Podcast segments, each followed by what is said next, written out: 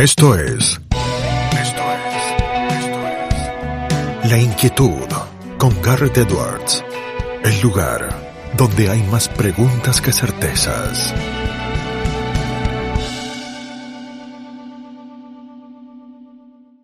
Damos vuelta de página aquí en La Inquietud por CNN Radio Rosario. Tenemos un enorme honor, placer y privilegio. Es el director ejecutivo de CESCOS, del Center for the Study of Contemporary Open Societies. Es profesor universitario, es egresado de la London School of Economics en el Reino Unido, en Inglaterra. No es otro que Pedro Isan. Pedro, ¿cómo estás? Garrett te saluda. Un gusto, muchas gracias por la invitación. Un gran gusto hablar hoy con ustedes, Garrett. El placer es todo nuestro, Pedro. Muchas cuestiones eh, para charlar y para aprovecharte. Quiero que arranquemos eh, con una pregunta de amplio espectro, de un tema que conoces eh, muy bien y que podés actualizar a la gente ya a fines de 2022. ¿Cómo está el Uruguay ahora mismo? Bueno, Uruguay se encuentra en el, tercer año de un gobierno liberal, free market oriented, de centro derecha, en un contexto de un país mayormente socialdemócrata. Uruguay es ese país de 3.5 millones de habitantes, donde más de la mitad de la población vive en Montevideo y en donde un amplio espectro, tanto en, la oposición, que es el Frente Amplio, como en la coalición de gobierno, que es más menos de centro de gobierno, que es más menos de centro derecha, tiene una cierta relación y cercanía con el aparato estatal. ¿no? Hay, cierta histórica desconfianza de la sociedad civil uruguaya para con el mercado.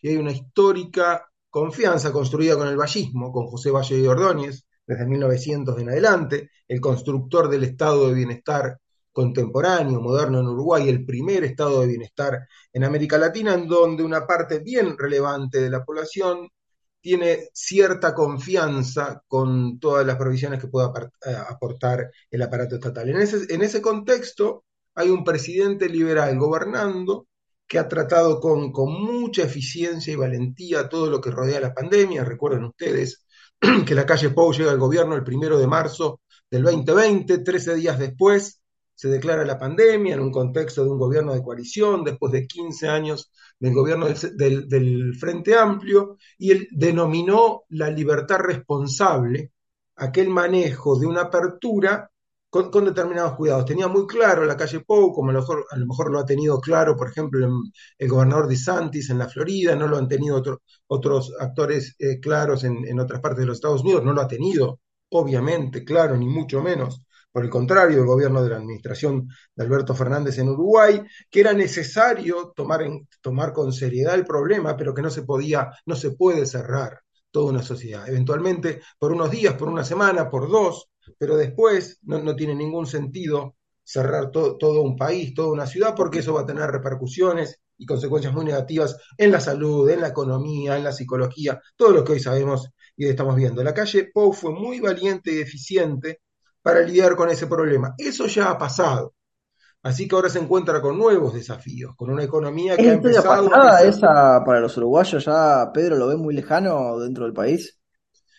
Ha, pasado la, la, yo creo la reacción, me, refiero a cuando, eh, cuando, yo menciono lo que ha pasado, que, que la sociedad civil, puede, eh, que el electorado, que la población en general puede haber percibido y percibir hoy que tal o cual gobierno actuó con eficiencia, actuó con, responsabilidad, sin demagogia, sin, sin populismo ante un evento de, tal dimensión, inédita dimensión, histórica dimensión como fue, fue la pandemia, pero que una vez pasado esa situación, ahora la sociedad civil, el electorado presta atención a cuáles son las políticas públicas y, y, cómo lidia tal o cual gobierno con, con, con la coyuntura. Así que en ese sentido, lo que yo digo es que habrá elecciones presidenciales en Uruguay en noviembre del 2024 y nadie tendrá como prioridad a la hora de ir a votar como tal o cual gobierno lidió con la pandemia. Al menos no en Uruguay. Habrá, y, me parece eh, bastante razonable, digo, bastante humano al menos, ¿no? ¿Cuáles serán los requisitos que le pedirá un, elector, un ciudadano, para votar por el oficialismo o la oposición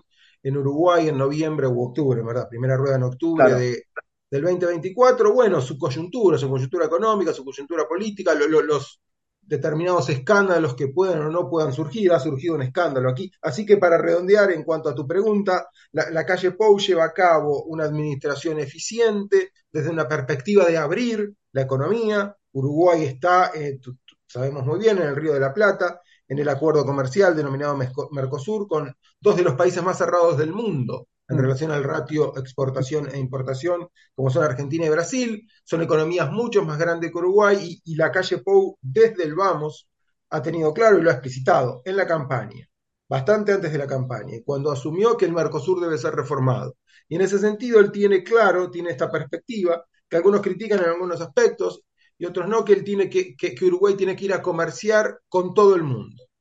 Hay determinados valores, Uruguay es el sistema democrático más estable, más sólido de América Latina, uno de los más estables de incluso del mundo, ¿no? Cualquier puntuación o ranking que uno ve. Probablemente eh, sí, si uno lo analiza, sea como decís vos. Los valores democráticos están, pero, diré a la calle Pou, nosotros comerciamos con todos. ¿no? Con, comerciamos con, con, Oriente, con Occidente, con eventualmente con China, con Vietnam, con Rusia. Nosotros queremos venderle nuestros productos, abrirnos al mundo. Y eso ha generado una, una una incipiente fricción, principalmente con el presidente argentino en el pasado. Sí, con Alberto Fernández eh, en el Mercosur eh, se le ha complicado el panorama, por lo menos eh, con claridad se nota que no, no, se llevan bien de un lado y del otro. Sí, con, con, con el presidente Bolsonaro había establecido una relación cordial y en donde Bolsonaro, que tiene, y bueno, el presidente Lula también ahora en el futuro, tiene, tiene tantas y otras otros problemas y prioridades que en verdad no, no entraba directamente en el radar esta perspectiva de Uruguay de abrir de, determinados mercados. Eso probablemente esté empezando a cambiar y, se ha notado en la cumbre de Montevideo, que fue en, en esta segunda en esta primera semana de diciembre del 2024, donde la posición argentina fue dura, donde la posición argentina generó un comunicado anterior a la cumbre, junto con Brasil y Paraguay, eh, pidiéndole a Uruguay, e incluso, eh, no sé si la palabra es amenazando, pero dando a entender que si Uruguay prosigue con su intento de ingresar al CPTPP, que es este acuerdo de 12, que ahora son 11, porque Trump sacó a los Estados Unidos apenas asumió de 11 países, principalmente del Pacífico, con la, con la, clara, con la clara, intención de excluir a China, de generar un mercado de 500 o más eh, eh, millones de habitantes, de, economías abiertas y mayormente, con la excepción de, Singapur y en un punto de, de Taiwán, de democracias de, media y alta calidad. Uruguay quiere ser parte de eso. Eso es un acuerdo bien explícito. Ahí, ahí hay una institución, a diferencia del intento anterior, que, que prosigue, por cierto, de la administración de la calle Pou de lograr un acuerdo de libre comercio con China. Esa es una relación bilateral que está en veremos, en un proceso de negociación, a veces un poquito más, más explícito, a veces menos. En cambio, el canciller uruguayo fue la semana pasada a Nueva Zelanda, que es la que mantiene la presidencia temporaria de este acuerdo del Pacífico, a pedir su incorporación. Y, eso generó, esa anterior carta de estos tres países del Mercosur, y eso generó estos días en Montevideo una explícita discusión y fricción, primero entre el canciller argentino y después directamente eh, entre los dos presidentes del Río de la Plata. Ahora, Pedro, te tomo varios de los puntos eh, que nos eh, marcabas con respecto a la actual eh, situación de Uruguay que nos hacías, eh, me parece, un pantallazo de varios eh, lugares y de varias ópticas que lo hacen muy completo, pero te lo llevo al contraste con la Argentina, ¿no? que también conoces por lógica excelentemente. nos gusta conocer de Uruguay acá en La Inquietud, hemos entrevistado muchas veces a, a, gente que sabe del tema y también hemos tenido conversaciones fuera del aire. Y he tenido en ocasiones la explicación que vos me dirás si es correcto o no, si se ajusta o no a la actualidad del Uruguay, de que en Argentina uno ve desde la Argentina a un Uruguay ordenado, que siempre lleva las cosas eh, en el largo plazo, que va cumpliendo con lo que se va proponiendo. Y del lado uruguayo muchas veces ven a la Argentina que uno desde la Argentina siente que la Argentina es un desastre en ocasiones, pero desde Uruguay se pondera esa habilidad de la Argentina de animarse y no preocuparse si las cosas salen mal. Muchas veces salen mal. Esa idea de un Uruguay que hay veces que eh, peca por defecto para no errarle, ¿está ¿O es un Uruguay que ha ido cambiando en estos años y que se está animando cada vez un poco más a dar el paso, en este caso, por ejemplo, como nos describías antes, hacia el gran mundo? No pauses, ni adelantes, o retrocedas. Quédate en La Inquietud con Garrett Edwards. Ajá, es, una, es una, bien, una buena pregunta y bien compleja. Uruguay vuelve a la democracia en el 85, gobiernan los Colorados, después gobiernan la calle Padre, 90-95, vuelve Sanguinetti, 95-2000, llega un gran liberal, Jorge Valle, que tiene un periodo muy, muy, muy complicado con el impacto de la crisis argentina 2000-2005, y después hay 15 años de gobierno del Frente Amplio. Eso supuso en, la lógica del sistema político uruguayo la posibilidad de que, esa oposición permanente y creciente de una izquierda en un punto bastante radical llegara al gobierno, tuviera que gobernar y en un punto se moderara. Y se, moderara. Y se moderara para, construir una, coalición y un gobierno, mayormente, tiene sus, matices, socialdemócrata. Durante 15 años gobernó en Uruguay del 2000 5 al 2020, una, una socialdemocracia relativamente moderna. Hay muchos matices al respecto. Eso supuso un punto de consolidación del sistema. Cuando, cuando el Frente sale del poder en el 2020, faltaba ese punto para terminar de consolidar una democracia de alta calidad. ¿Cuál era? Que la izquierda, después de gobernar, llevara a cabo una posición eh, moderada, medianamente razonable. En un punto lo ha hecho, en otro no. Eh, pero, pero esa es otra historia. Ha habido alternancia en el poder, el sistema democrático, el Estado de Derecho, lo que nosotros denominamos rule of law, se encuentra consolidado, porque, porque se respetan los derechos, porque hay división de poderes, porque hay alternancia. Y eso genera previsibilidad e incertidumbre. Hay una parte bien importante, ¿eh? de ninguna manera subestimable, en el camino al desarrollo que se ha cumplido. Falta otra gran parte, y tiene que ver con mi, respuesta inicial. Uno, Nosotros sabemos, ¿eh? como como, liberales clásicos, que condición necesaria no es suficiente para alcanzar el desarrollo, es que el sector privado se involucre en la economía, invierta, innove, se respeten los derechos de propiedad y esa economía sea medianamente competitiva justamente para ganar mercados en el resto del mundo y para que aquellos agentes económicos muy eficientes en el resto del mundo ganen, ganen mercados localmente. En ese sentido está el desafío de una economía medianamente cerrada, pero en un bloque muy cerrado, como es el Mercosur, eh, para bajar aranceles y para insertarse en el mundo. Y el otro gran desafío es la reforma del Estado gallista. En definitiva, lo que yo te mencionaba al principio es un país mayormente socialdemócrata, mayormente que tiene presente el rol de un estado de bienestar, y eso viene de Valle, de José Valle y Ordóñez en la primera década del, del siglo XX, y en un contexto en donde hay que generar un camino al desarrollo que lleva por lo menos, Uruguay está en, en, términos de ingresos per cápita más o menos 18 mil, 20 mil, es decir, es un ingreso medio alto. Para alcanzar el desarrollo, que yo lo defino muy, en forma bastante, eh, bastante sencilla, alcanzar eh, en 20 años el nivel de, justamente desarrollo de ingreso, de índice de desarrollo humano que tiene hoy Nueva Zelanda. ¿no? Este, para, para Uruguay puede crecer 4 o 5% por año a lo largo de 20 años y en ese caso no solo alcanzará el, nivel de desarrollo que tiene hoy Nueva, Zelanda, sino que lo superará. Eso, que parece relativamente, no es, no es sencillo, pero relativamente alcanzable, se complejiza a la hora de pensar que, este estado de bienestar que mayormente los uruguayos aceptan debe ser tal en el camino del desarrollo, pero debe ser reformulado.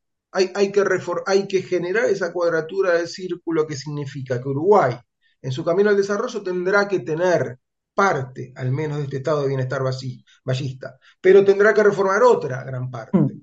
Y eso parece ser relativamente sencillo de, decir y muy difícil de hacer. Y entre otras cosas, yo creo, y ya vuelvo a tu pregunta, al, al de tu pregunta, pero me parece esto, esto bien importante, porque habiendo pasado a la oposición el Frente Amplio y habiéndose consolidado esta lógica de alternancia, ahora entre estas dos grandes coaliciones, supuestamente de centro izquierda y centro derecha, uno tiene que remarcar que una de las características que a mí me, me llaman más la, atención de, eh, del Uruguay actual, el, el, altísimo piso del Frente Amplio.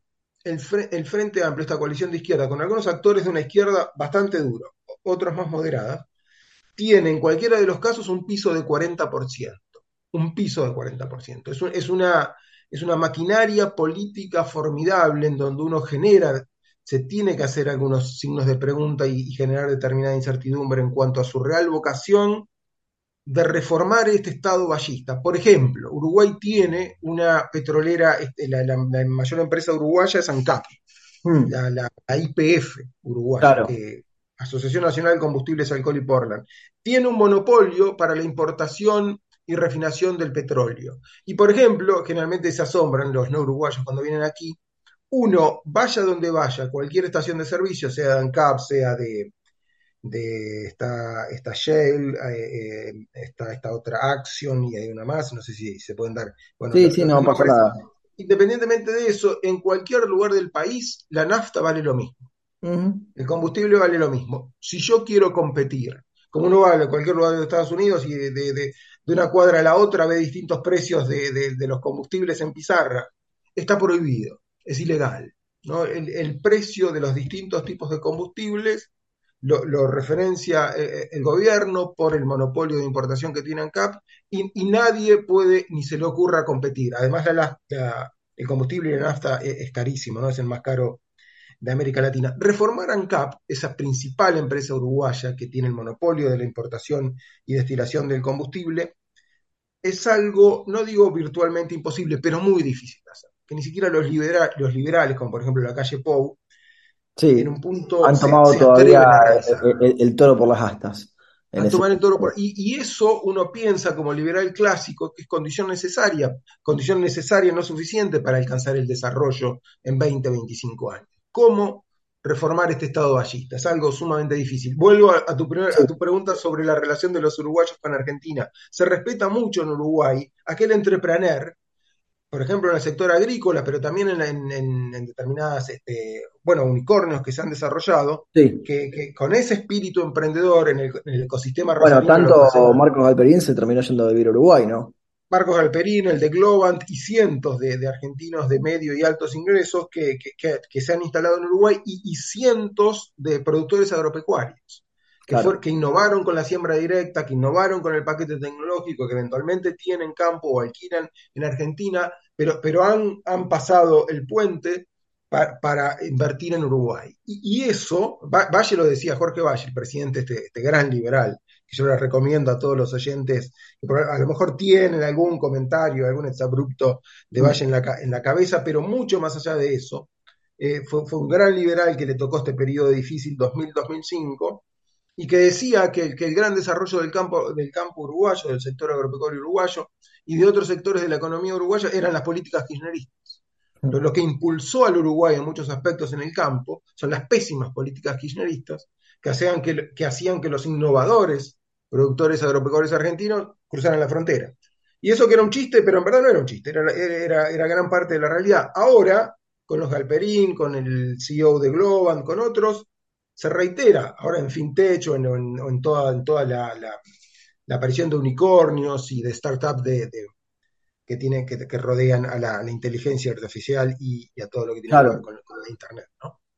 Pedro, te mantengo un poco más en la Argentina, te hago la penúltima pregunta de esta entrevista. Quiero que me hagas un análisis de cómo estás viendo el camino hacia 2023 y el final de 2022 eh, de la Argentina. A ver, eh, te es muy cercana, eso ya lo sabemos.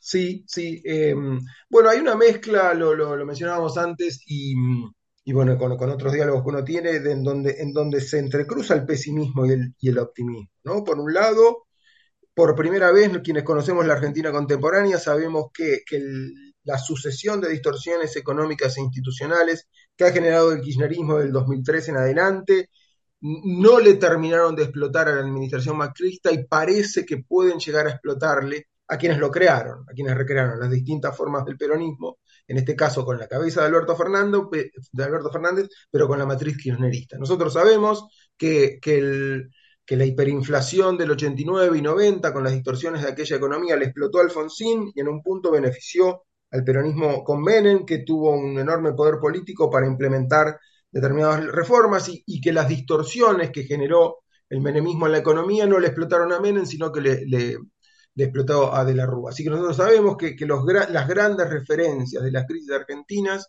fueron en la historia contemporánea de la democracia argentina Alfonsín y De la Rúa. Claro. Dos radicales para que después con Menem y el kirchnerismo, con mucho poder político, con debilidad del lado opositor, se consolidara una, fuerza política que en uno y en otro caso hizo de las instituciones un, generó una, una, captura de las instituciones, Menem llevando, por ejemplo, de 5 a 9 los miembros de la Corte, haciendo renunciar ahora a uno, nombrando a cinco, consecuentemente a 5 de 9 y una sucesión de, de, institucionales. El, kirchnerismo eso, eso por 100. Parecía que esto le iba a explotar a Macri, no le explotó, eh, Macri tuvo cierta, habilidad, cierta ineptitud para, en todo caso, llevar a cabo reformas que, no podía o no quería, pero cierta habilidad como para, para generar una transición por primera vez, una alternancia de un no peronista a un peronista. Ahora parece que vamos a saber al final del día que, esta matriz populista de, creación peronista, kirchnerista, le va a explotar a, los verdaderos responsables. Eso, eso genera cierto, cierto espíritu optimista. El, lado pesimista es lo que vimos estos días con la, con, la reacción del peronismo y no solo del kirchnerismo ante, por ejemplo, la condena a, Cristina Kirchner, la, vocación y, la, la, aspiración que tiene, eh, que tiene Cristina y, el peronismo de, presionar a la Corte Suprema, al Poder Judicial y a, a determinadas partes de la sociedad civil para, en todo caso, no quebrar la democracia y la alternancia, pero sí debilitarla. ¿no?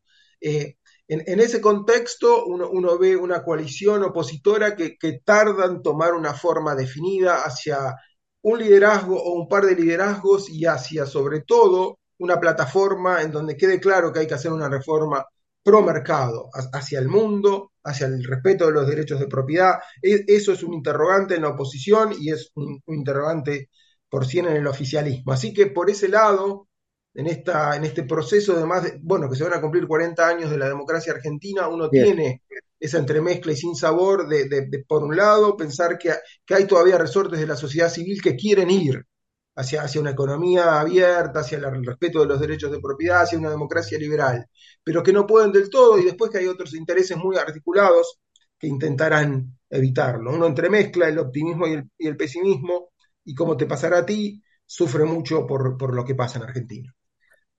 Coincido plenamente, Pedro. La última pregunta se la hacemos absolutamente a todos nuestros entrevistados porque el programa se llama La Inquietud y el nombre es un juego de palabras. ¿Qué inquieta a Pedro Isan?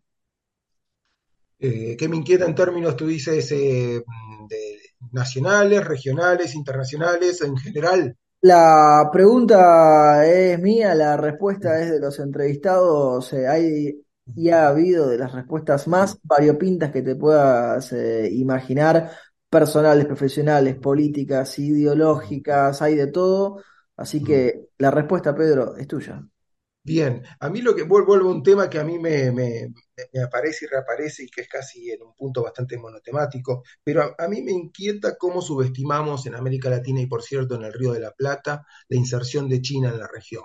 Nosotros hemos en los últimos 20, 25 años visto a esa gran economía crecer y hemos simplemente hecho hincapié en los beneficios concretos de corto plazo que suponía eso y hemos subestimado los perjuicios difusos de mediano y largo plazo que suponía asociarse a una economía tan grande eh, con un régimen tan represivo en donde no solo se violan sistemáticamente los derechos humanos en el interior, sino que crecientemente en el exterior.